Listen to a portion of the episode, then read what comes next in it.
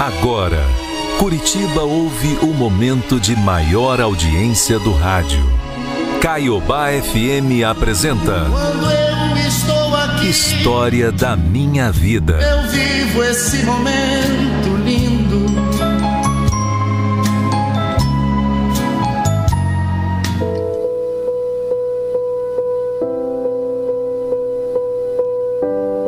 Olha, eu vou dizer pra você que algumas coisas acontecem na vida da gente, simplesmente acontecem e não tem explicação.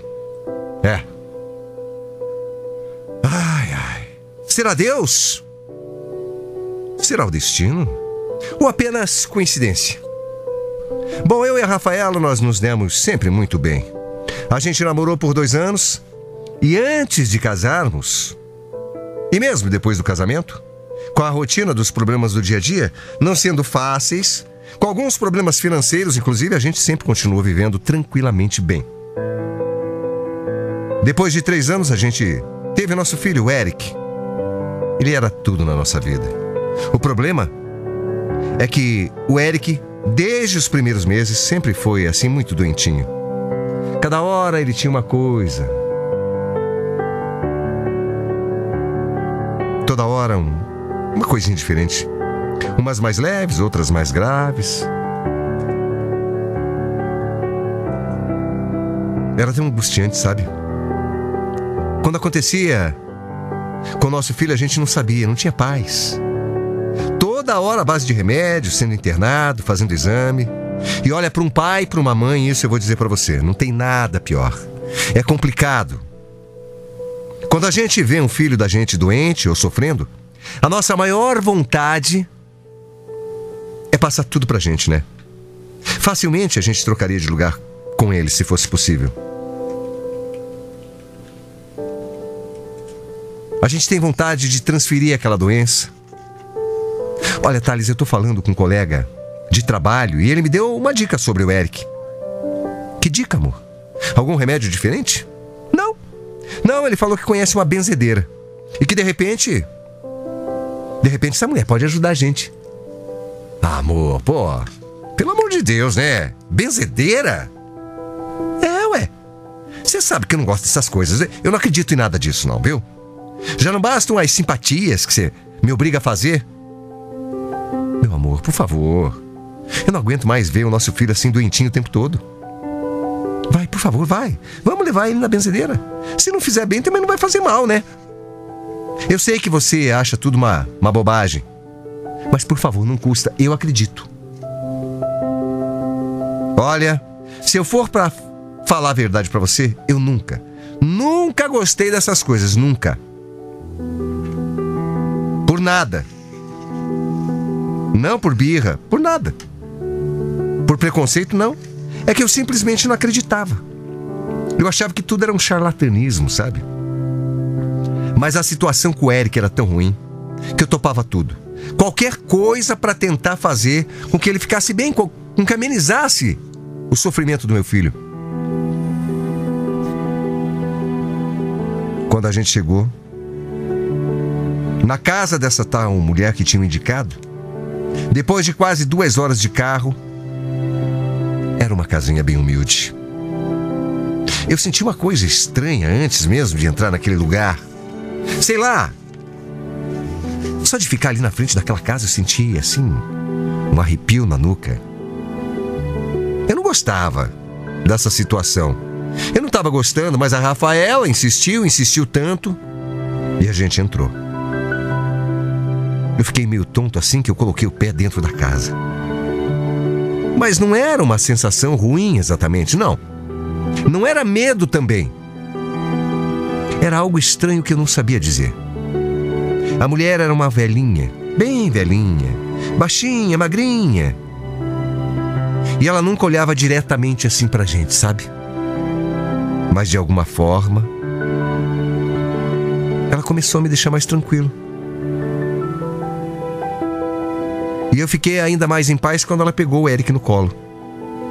Ela tinha um jeito meigo. E isso eu não posso negar. A Rafaela ficava ali só olhando pra mim.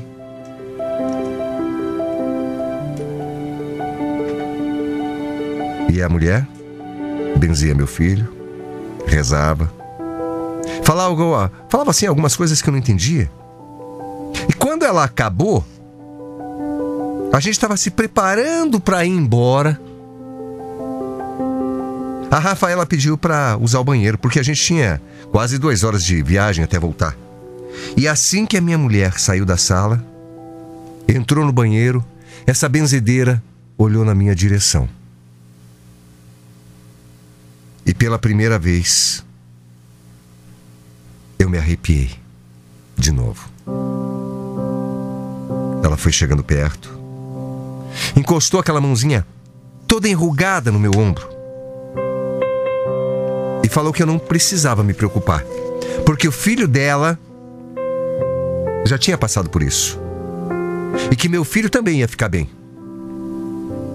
Mas ela me deu outro recado, que na hora eu não entendi direito.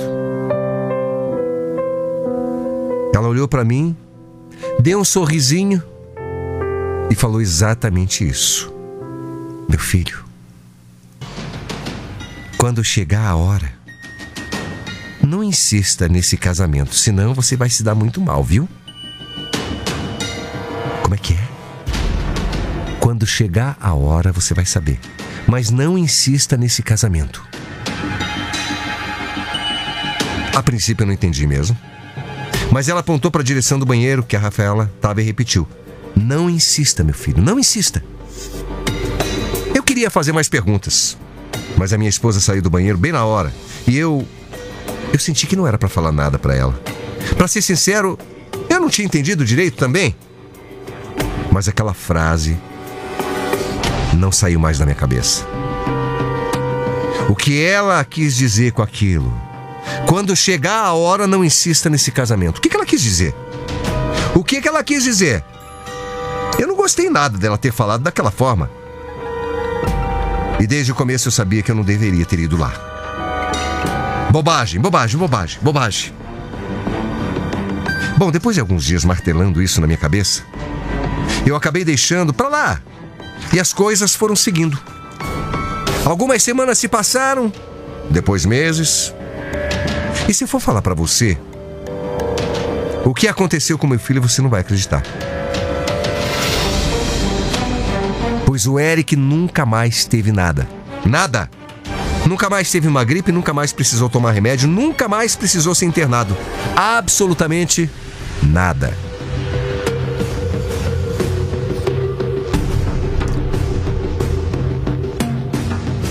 Rafa, a minha mulher, Claro, ela falava para todo mundo da tal benzedeira. Falava que a mulher era milagrosa, que tinha curado o nosso filho. E sempre que ela tocava no assunto, eu ficava arrepiado. De lembrar daquela mulher me olhando nos meus olhos, com a mão nos meus ombros e me dando aquele recado.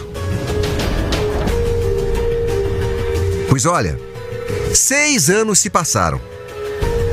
Seis desde aquela visita na benzedeira. E realmente o Eric nunca ficou mais doente. Era incrível, incrível. Mas, por outro lado, eu e a Rafa começamos a enfrentar outro tipo de problema.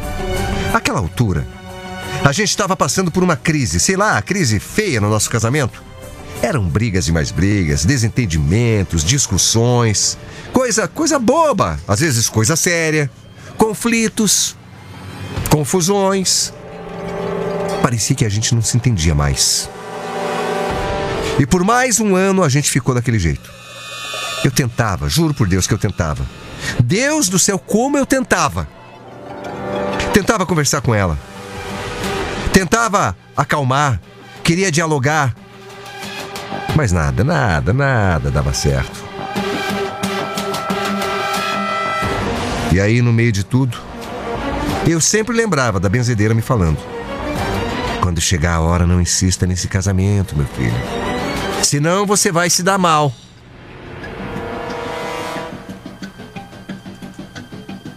Será que era isso? Será que era isso então? Essa era a hora de eu não insistir? Ah, besteira. Não podia, eu não podia levar isso a sério, né? Eu não ia insistir em acreditar naquilo. Não. E eu também não ia desistir de um casamento de tanto tempo por conta de uma mensagem de uma mulher qualquer que tinha passado pela minha vida e dito algo que não fazia o mínimo sentido. Não. Mas eu confesso, eu estava confuso. Com um relacionamento que tinha sido tão bom. Como? Tão feliz. Como é que ele podia ter virado assim? A Rafaela estava cada vez mais diferente. Parecia às vezes que ela tinha até nojo de mim, sabe? E um dia, mesmo achando que não fosse possível, eu consegui pegar o celular dela, escondido. Porque estava desconfiado de alguma coisa, sabe? Eu co comecei a, a, mexer. Eu comecei a, a procurar. E quem procura acha. Sempre o tal do celular, né? Quantas histórias de amor se transformam, acabam por conta dessa porcaria desse celular? Quantos sonhos são destruídos simplesmente porque hoje em dia a gente tem um celular e guarda todos os nossos segredos ali. O celular da Rafaela guardava segredos dela. E como você já pode estar imaginando, sim, sim, sim, ela tinha outro. Mas além disso, não era um outro qualquer. Não. Não era um simples homem, não. Era o meu chefe. É, o meu próprio chefe. Você quer saber mesmo, Thales? Quer? Quer mesmo? Pois é tudo verdade. Eu tô cansada de fingir faz tempo. Eu já. Eu já tô cansada. Como é que você pôde, Rafaela? Como é que você pôde? Desde aquela festa de final de ano da tua empresa que eu fui, sabe? A gente se apaixonou. Por que, que você fez isso? Qual a explicação para isso? Ah, o nosso casamento não estava bem há meses. Ah, Thales, na, na boa. A nossa vidinha me cansou, é isso. Você não pode falar uma coisa dessas. A gente sempre foi tão feliz.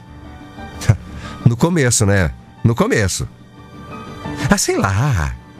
Parece que tudo desandou. Eu, eu, eu, eu sei lá.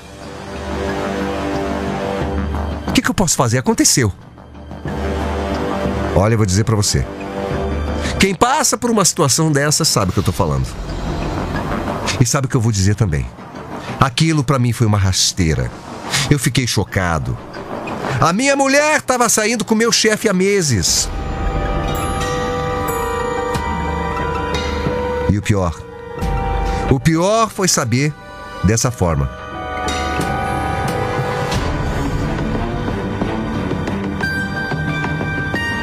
Olha. Eu que apresentei um ao outro, sabe? Na festa. É. Festa de final de ano da empresa. Foi a primeira coisa que veio à minha cabeça naquela hora. Eu realmente não quis ouvir. Não quis dar atenção para aquela para aquela senhora, para aquele alerta, lembra? Lembra? Eu fui teimoso. E mesmo depois de descobrir tudo aquilo, eu ainda implorei para Rafaela ficar comigo. Você acredita? Implorei para a gente tentar mais uma vez. Disse com todas as letras de meu coração que eu perdoaria ela. Que eu ia esquecer tudo que ela tinha feito. Você não tá entendendo, né, Thales? Você descobrir só acelerou as coisas. Como assim, Rafael? Acelerou? Acelerou o quê? Eu vou ficar com ele. Ficar, de verdade. A gente já tinha deixado claro que quando eu me separasse de você, eu ia mudar para casa dele no mesmo dia. Não, não, não. Não, você não pode estar falando sério. Só me faltava coragem de te falar. Rafaela, Rafaela, pelo amor de Deus. Olha para mim, pelo amor de Deus, não, não faz isso, vai. Thales, a verdade é que você nunca pôde dar as condições de vida que eu quero para mim. Ah, ah, é por dinheiro então. É por dinheiro, você vai me trocar? Trocar o nosso amor por dinheiro? Rafaela, Rafaela, me fala uma coisa, de verdade. Quem é você, hein? Quem é você? Olha, a pessoa que você se transformou. Cadê aquela mulher que eu tanto amei, aquela mulher que era tão querida, que se importava com o amor e não com o que o dinheiro pode comprar? Cadê? Ah, não seja hipócrita, vai. O meu filho merece muito mais. O Eric merece uma vida com oportunidades, coisas boas. E com você, com você eu nunca vou poder dar isso para ele. Aquela mulher estava ali, na minha frente, dizendo com todas as letras que não queria ficar comigo porque eu era pobre. Ela estava fria, arrogante, com um olhar superior.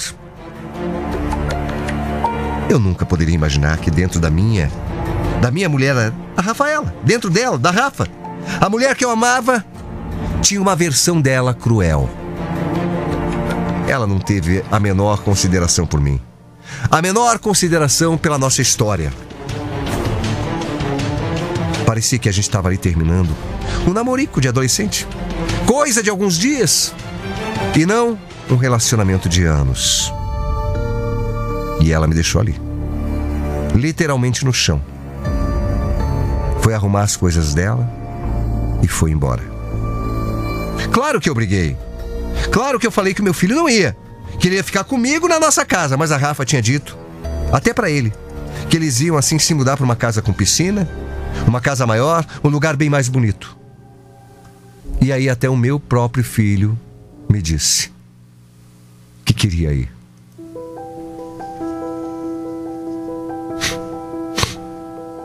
Ela falou isso para uma criança. E claro que ele ficou na dúvida, né, coitadinho. Eu não sei se eu fiz certo, mas eu eu não queria traumatizar o meu filho com uma cena naquele momento.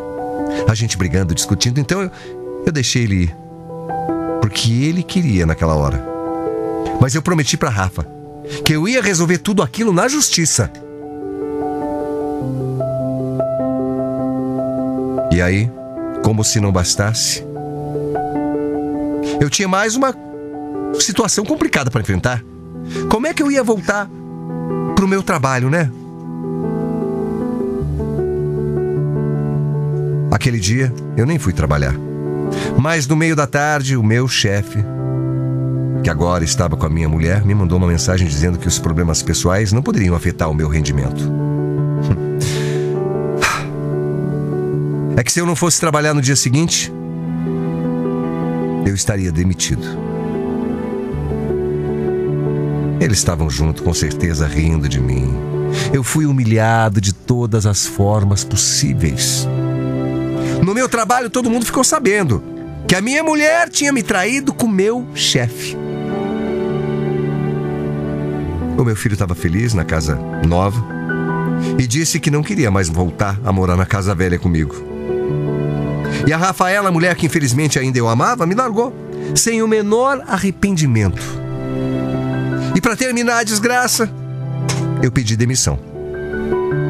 Porque eu podia ter perdido a esposa mas eu era homem. Eu não podia perder a dignidade. Eu não podia perder o meu orgulho. Eu não ia ficar olhando para a cara daquele, daquele homem. Todos os dias sabendo o que ele tinha feito. Olha, se eu for te falar, a minha vida virou um verdadeiro inferno. Eu entrei em depressão, passei a beber, coisa que eu nunca fiz na vida. Eu não via uma luz no final do túnel para mim.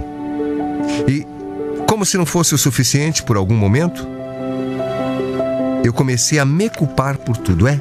Principalmente, claro, porque eu lembrava daquela benzedeira me dizendo que eu não podia insistir no meu casamento. E eu ficava perguntando: como tudo seria se eu tivesse desistido logo? Logo que a gente começou a brigar, sabe? Se eu realmente não tivesse insistido. Tivesse logo me separado quando a gente entrou em crise. Será que tudo isso teria acontecido dessa mesma forma? Será que teria começado a ter um caso com meu chefe? Será? Será que hoje eu estaria com meu filho aqui? Do meu lado? Sem o meu emprego? Será? Será que tudo isso teria sido diferente? Eu nunca vou saber. Nunca. Desde que tudo aconteceu, eu procurei, de várias formas, sair da depressão. Até que eu decidi fazer aquilo que o meu coração mais mandava eu fazer. Depois de mais ou menos cinco meses que a Rafaela tinha saído de casa, eu resolvi voltar naquela benzedeira. Eu não sei se você faria o mesmo que eu, que eu fiz, mas, mas eu fiz o que o meu coração estava mandando eu fazer. Fiz por desespero, talvez, sei lá. E quando eu cheguei, quando eu voltei naquela casa, quando eu voltei naquele lugar, parecia que aquela mulher estava me esperando. Engraçado que dessa vez ela parecia bem mais amigável do que da última vez. E ela me recebeu com um sorriso e um abraço fraterno. Apesar de eu já ter passado tanto tempo, ela parecia até mais jovem para mim, sabe? Ela me olhou nos olhos no primeiro momento, colocou de novo a mão no meu ombro e falou: Calma, meu filho, calma, que eu vou rezar por você.